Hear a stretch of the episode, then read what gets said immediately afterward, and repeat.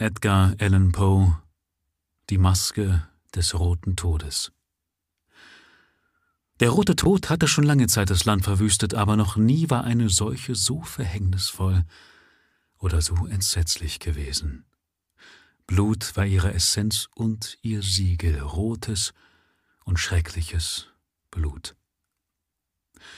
Die Krankheit begann mit scharfen Schmerzen und plötzlichem Schwindel, dann folgte eine Blutung aus allen Poren und schließlich der Tod. Die roten Flecken auf dem Körper und besonders auf dem Gesicht des Opfers waren das Pestbanner, das die Befallenen von jeder Hilfe und sogar vom Mitgefühl ihrer Mitmenschen ausschloss. Und der ganze Verlauf, von den ersten Symptomen bis zum Tod, dauerte nicht mehr als eine halbe Stunde. Aber der Fürst Prospero war eine glückliche, furchtlose und lebenskluge Natur. Als seine Gebiete schon halb entvölkert waren, lud er tausend gesunde und lustige Edelleute und Hofdamen ein und zog mit ihnen nach der tiefen Abgeschlossenheit eines seiner burgartigen Herrensitze. Es war dies ein riesiges und prächtiges Gebäude, das der Fürst ganz nach seinem eigenen, etwas seltsamen, aber großartigen Geschmack errichtet hatte. Ringsherum lief eine feste und hohe Mauer mit eisernen Toren. Als die Hofgesellschaft eingezogen war, brachte man Schmelzöfen und schwere Hämmer und schweißte die Riegel zu. Auf diese Weise wollte man sowohl das plötzliche Eindringen Verzweifelter wie das Hinausdrängen Übermütiger verhindern. Das Schloss war reichlich mit Vorräten versehen und die Hofgesellschaft brauchte so vorbereitet, keine Ansteckung zu fürchten. Mochte draußen die Welt für sich selber sorgen, inzwischen war es töricht, sich trübe Gedanken zu machen. Der Fürst hatte für alle Mittel zerstreuende Vergnügungen gesorgt. Es gab Spaßmacher, Bänkelsänger, es gab Tänzer, Musiker, es gab Schönheit und es gab Wein. Alles dieses und völlige Sicherheit herrschten im Schloss. Draußen aber herrschte der rote Tod. Eines Tages, gegen Ende des fünften oder sechsten Monats seiner Abschließung, während im Lande die Pest noch aufs heftigste wütete, lud Fürst Prospero seine tausenden Freunde zu einem Maskenball von unerhörtem Glanze ein. Ein wundervolles Bild bot diese Maskerade, aber am seltsamsten wirkten doch die Räume, in denen sie abgehalten wurden. Es waren ihre sieben, eine Zimmerflucht von kaiserlicher Pracht. In vielen Palästen formen solche Saalreihen eine lange gerade Linie, und die Schiebetüren gleiten rechts und links fast bis in die Wände zurück, so dass man ungehindert durch die ganze Länge hindurch blicken kann. Hier aber war alles anders, wie man es auch bei der Vorliebe des Herzogs für das Ungewöhnliche erwarten konnte. Die Räume standen so unregelmäßig gegeneinander, dass man auf einmal kaum mehr als einen überblicken konnte. Alle 20 oder 30 Meter kam eine scharfe Ecke und damit ein ganz neuer Effekt. Aus jedem Zimmer sah man rechts und links in der Wand durch ein hohes und schmales gotisches Fenster auf einen engen Korridor, der den Biegungen der Zimmerflucht folgte. Diese Fenster waren von buntem Glas, und ihre Farben passten sich der Ausstattung des zugehörigen Zimmers an. Das am weitesten nach Osten gelegene Zimmer war zum Beispiel in Blau gehalten, und in lebhaftem Blau schimmerten die Fenster. Das zweite Fenster, das zweite Zimmer, hatte purpurne Vorhänge und Tapeten, und hier waren die Scheiben purpurfarben. Das dritte glänzte ganz in Grün, ebenso die Fenster. Das vierte war in Orange ausgestattet und beleuchtet, das fünfte in Weiß, das sechste in Violett. Der siebente Raum war vollständig in schwarzen Samt ausgeschlagen, der die Decke verhüllte und in schweren Falten von den Wänden auf einen ebenfalls schwarzen Samtteppich herabhing. Dieses Zimmer war das einzige, in dem die Farbe der Fenster nicht mit der Ausstattung übereinstimmte. Die Scheiben glühten hier in einem tiefen, blutroten Scharlach. Nun befand sich in keinem der sieben Zimmer, inmitten der Überfülle goldener Ornamente, die alle Winkel schmückten und von den Decken herabhingen, irgendeine Lampe oder ein Kandelaber. Nirgendwo gab es Lampen oder Kerzenlicht. Aber in den Korridoren, zur Seiten der Zimmer, stand hinter jedem Fenster ein schwerer Dreifuß mit loderndem Holzkohlenfeuer, das seinen Glanz durch das gefärbte Glas sandte und so die Zimmer blendend erleuchtete. Die buntesten und fantastischsten Effekte wurden auf diese Weise hervorgebracht.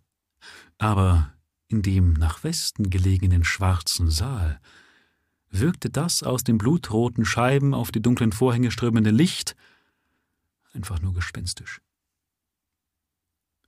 Die Gesichtszüge der Eingetretenen erhielten einen so unheimlichen Ausdruck, dass nur wenige aus der Gesellschaft die Kühnheit besaßen, ihren Fuß über diese Schwelle zu setzen. In diesem Gemach befand sich auch an der westlichen Wand eine riesengroße Standuhr aus Ebenholz. Ihr Pendel schwang mit dumpfem, schwerem und gleichförmigem Klang hin und her, und wenn der Minutenzeiger seinen Kreis vollendet hatte und die Stunde schlug, dann kam aus dem metallenen Räderwerk der Uhr ein Klang so klar und laut und tief, so wundervoll musikalisch und doch von so seltsamem Ausdruck, dass jedes Mal die Musiker des Orchesters mitten in ihrem Spiel einen Augenblick innehielten und gezwungen waren, diesem Ton zu lauschen. Natürlich machten auch die Tänzer eine kurze Pause, und die ganze fröhliche Gesellschaft geriet in Verwirrung. Man bemerkte, dass während der Glockenschläge selbst die Ausgelassensten erbleichten und dass die Älteren und Ruhigeren sich mit der Hand über die Stirne fuhren, als seien sie von einem Traum befangen. Sobald aber der letzte Nachklang verweht war, ging ein leichtes Lachen mit einem Male durch die Gesellschaft.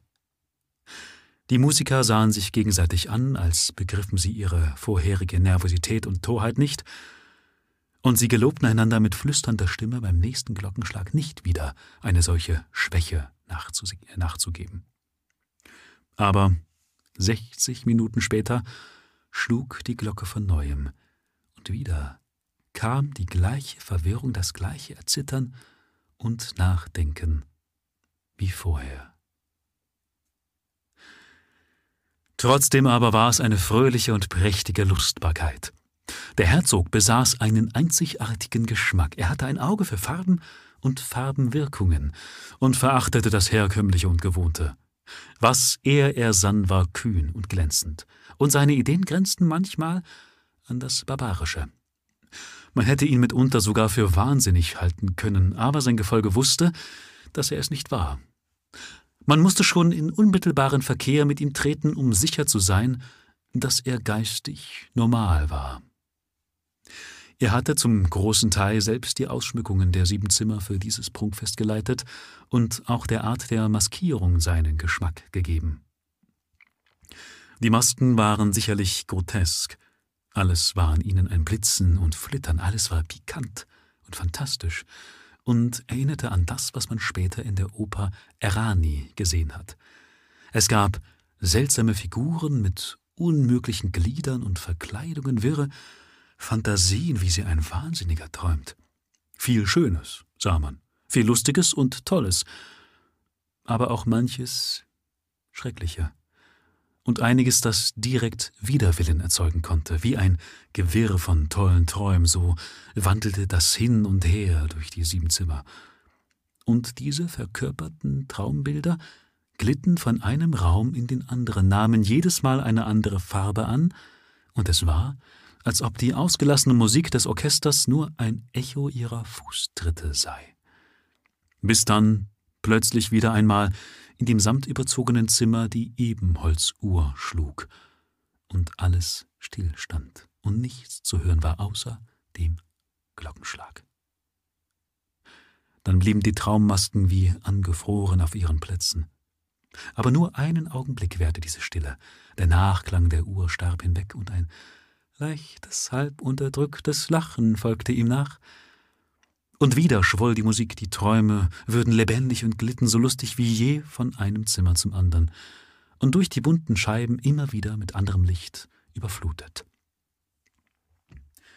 Aber in das Zimmer, das von den sieben am meisten westwärts lag, wagte sich allmählich keine Maske mehr hinein, denn das schwarze Dunkel dort schien langsam zu schwinden und ein immer roteres Licht strömte durch die bunt gefärbten Scheiben.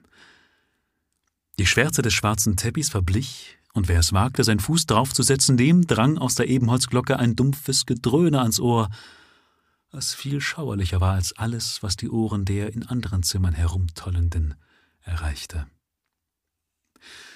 Diese anderen Räume waren dicht von einem wogenden Menschenschwarm erfüllt, und ein heißes, fieberisches Leben herrschte hier. Immer toller wirbelte das festliche Treiben, bis schließlich auf der Uhr die Mitternacht zu schlagen begann.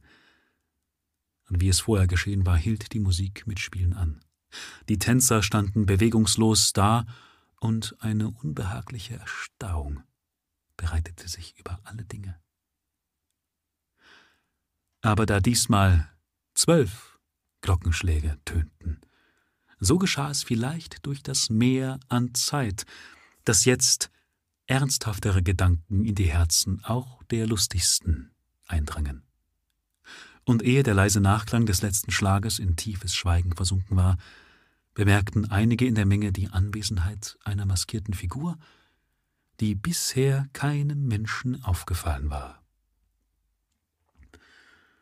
Als sich das Gerücht von dieser neuen Erscheinung im Flüstertone verbreitet hatte, erhob sich in der ganzen Gesellschaft ein Tuscheln und Murmeln, das Missbilligung und Erstaunen ausdrückte und zu Worten der Angst, des Entsetzens und Abscheus anschwoll. Unter den vielen fantastischen Verkleidungen hätte natürlich eine Erscheinung von mehr gewöhnlicher Art nicht eine solche Erregung hervorrufen können.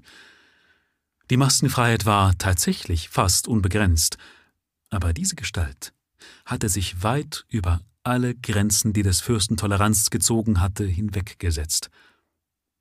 Doch es gibt Stellen, selbst in den Herzen der Gleichgültigsten, die sich nicht ohne Schmerzen berühren lassen, und auch die ganz Verdorbenen, denen Leben und Sterben nie Spott sind, haben Dinge, über die sie keinen Spott hören wollen.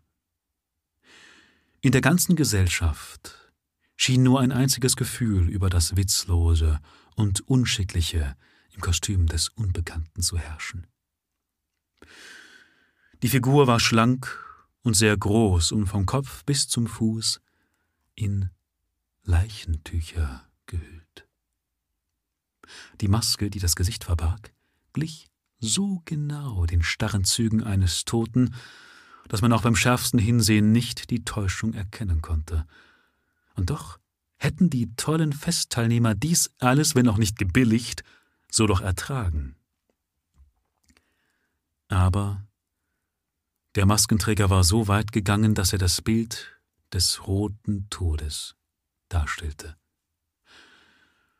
Die Leichentücher waren mit Blut bespritzt und die breite Stirn zeigte das ganze Gesicht dieser entsetzlichen Scharlachflecke. Langsam und feierlich, wie um die Rolle möglichst natürlich zu gestalten, schritt die geisterhafte Erscheinung zwischen den Tänzern auf und ab. Nun aber fielen die Augen des Fürsten Prospero darauf, und wenn er im ersten Augenblick, sei es vor Schreck oder vor Abscheu, stark zusammengezuckt war, so stieg ihm ihm im nächsten Augenblick der helle Zorn in die Stirn. Wer wagt es, fragte er grimmig die in der Nähe befindlichen Höflinge, uns mit diesem lästerlichen Spott zu beschimpfen? Ergreift ihn und reißt ihm die Maske vom Gesicht, damit wir wissen, wen wir morgen früh an den Festungszinnen aufzuhängen haben. Fürst Prospero stand in dem östlichen oder blauen Zimmer, als er diese Worte ausstieß.